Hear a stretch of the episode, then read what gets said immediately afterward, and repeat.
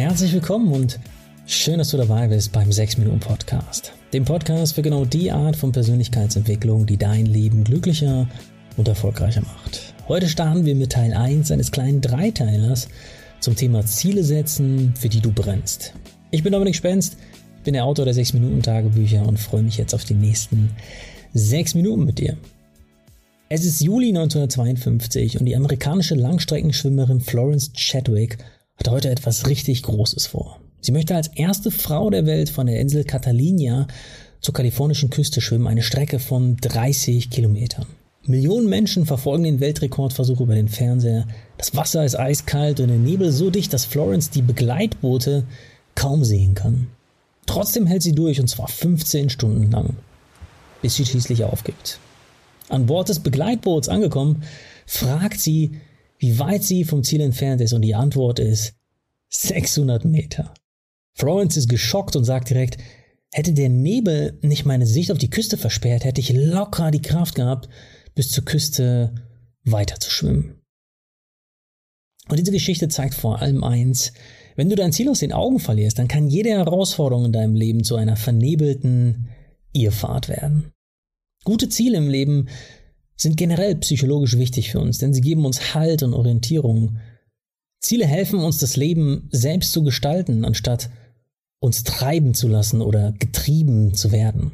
Ziele zu setzen ist allerdings eine große Kunst, an der wir oft von vornherein scheitern. Und zu dieser Kunst gibt es wirklich tausende Bücher und hundert verschiedene Methoden. Die ABC-Methode, die OKR-Methode, das SMART-Modell und so weiter. Das Ziel dieser kleinen Serie ist es, wirklich in nur drei, sechs Minuten Folgen so kurz und knackig wie möglich die Frage zu beantworten, was sind nicht die sechs, sieben oder zehn Faktoren, sondern was sind die zwei wichtigsten Faktoren überhaupt bei deiner Zielsetzung. Und damit sind wir schon beim Herzstück von diesem Podcast, nämlich dem Praxistipp. Wie kannst du dir Ziele setzen, die dir von Anfang an eine klare Richtung geben und dir damit auch das Durchhalten und Dranbleiben erleichtern?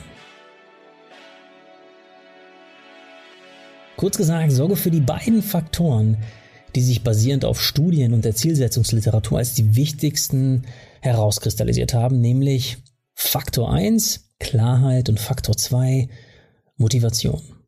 In Folge 2 und 3 dieses kleinen Dreiteilers widmen wir uns der Motivation und jetzt schauen wir uns an, wie du in drei Schritten mehr Klarheit für dein Ziel gewinnen kannst. Und für diese Klarheit gilt es im ersten Schritt die Frage zu beantworten, was ist überhaupt dein Ziel?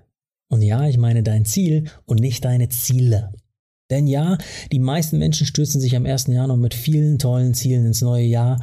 Laut Statistik erreichen davon aber 88 Prozent im selben Jahr kein einziges dieser Neujahresziele. Die Frage ist also, möchtest du ab dem 1. Januar, oder auch von mir aus dem nächsten Monat, mit Sport anfangen, jeden Monat 300 Euro sparen, täglich meditieren und ach ja, auch noch als neues Ziel tanzen lernen. Also ganz viele Ziele, die du vielleicht allesamt nicht erreichst? Oder willst du stattdessen lieber ein Ziel, bei dem du dir ganz sicher bist, dass es dein Leben verbessert, auch wirklich motiviert erreichen? Fokussiere dich deshalb erstmal nur auf ein Prioritätsziel, nennen wir es mal. Und natürlich gilt es nicht, dein komplettes Leben für dieses eine Ziel aufzuopfern. Wir wissen alle, wo das hinführt, sondern genügend Raum zu lassen, um auch die Dinge zu tun, die dir für einen Ausgleich wichtig sind, die Dinge, die weiterhin wichtig für deine mentale und körperliche Balance sind. Und um jetzt genauso ein Prioritätsziel für dich zu setzen, das dir schon ein gutes Gefühl gibt, wenn du nur daran denkst, kannst du zunächst alle Ziele aufschreiben, die dir fürs nächste Jahr wichtig sind. Egal ob privat, beruflich oder dazwischen, egal ob 15 oder 20 Ziele.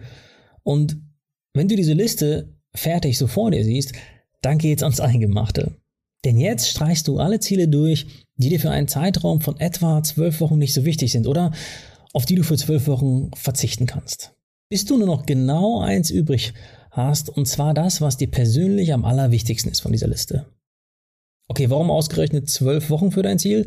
Vereinfacht gesagt, etwa zwölf Wochen bzw. ein Quartal ist als Planungshorizont für dein Ziel laut Expertenkonsens am erfolgsversprechendsten. Dazu könnte ich eine ganze Folge machen und dazu gibt es auch ein ganzes Buch. Wenn dich das genauer interessiert, habe ich dir den Link zu dem Buch in den Show Notes gepackt. The, The 12 Year Week heißt es.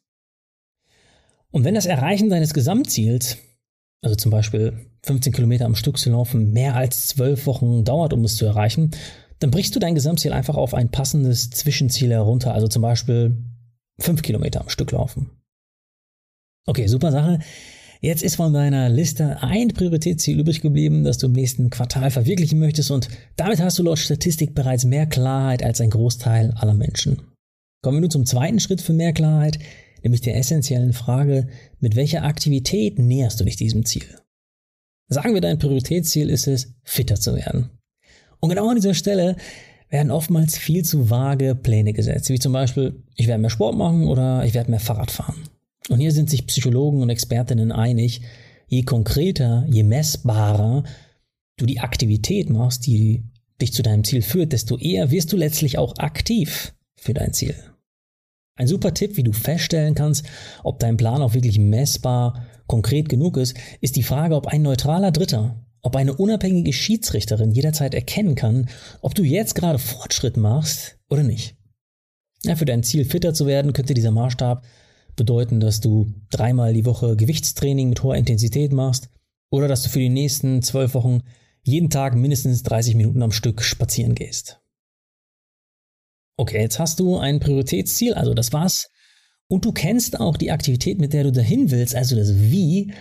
In Schritt 3 stellst du dir noch die entscheidende Frage, wann genau ist dein Ziel denn erreicht? Ja, sagen wir, dein Ziel ist es, Türkisch sprechen zu können. Und da wird es schon wieder knifflig, denn oft wird versucht, die Ziellinie über ein Gefühl oder eine Intuition zu definieren. Also sowas wie, ich werde schon merken, wenn ich mich sicher fühle mit meinem Türkisch. Weil unsere Gefühle jedoch oft nach Tagesform schwanken, wirst du an einem Tag dich sicher mit deinem Türkisch fühlen, an einem anderen Tag aber wiederum nicht. Und deshalb empfiehlt sich auch hier als Maßstab, ob ein neutraler Dritter erkennen kann, ob dein Ziel erreicht ist oder eben nicht. Für das Ziel, Türkisch zu lernen, könnte das bedeuten, dass du mit deinem Sprachzertifikat C1 ein gewisses Sprachniveau nachgewiesen hast oder dein Maßstab könnte sein, dass du mit einer Türkin über Alltagsthemen sprechen kannst, ohne Hände und Füße zu nutzen. Okay, das waren laut der Forschung und laut Zielsetzungsliteratur die drei bewährtesten Schritte für mehr Klarheit. Und diese Klarheit ist auch deshalb so wichtig, weil nur so ein richtig konkretes, ein emotional aufgeladenes Bild in deinem Kopf entstehen kann. Ein Bild, bei dem du dir sofort denkst, ja, genau, dieses Ziel will ich, das ist gut für mich. Das macht mein Leben besser. Ja, das war Teil 1 mit dem Fokus auf mehr Klarheit. In Teil 2 und 3 dreht sich alles um die eine Antriebskraft, die deinen Popo von der Couch stupst und die dich innerlich zum Funkeln bringen kann, nämlich deine Motivation. In diesem Sinne freue ich mich jetzt schon, dich in Teil 2 wieder begrüßen zu dürfen, wenn es wieder heißt, hör dich glücklich.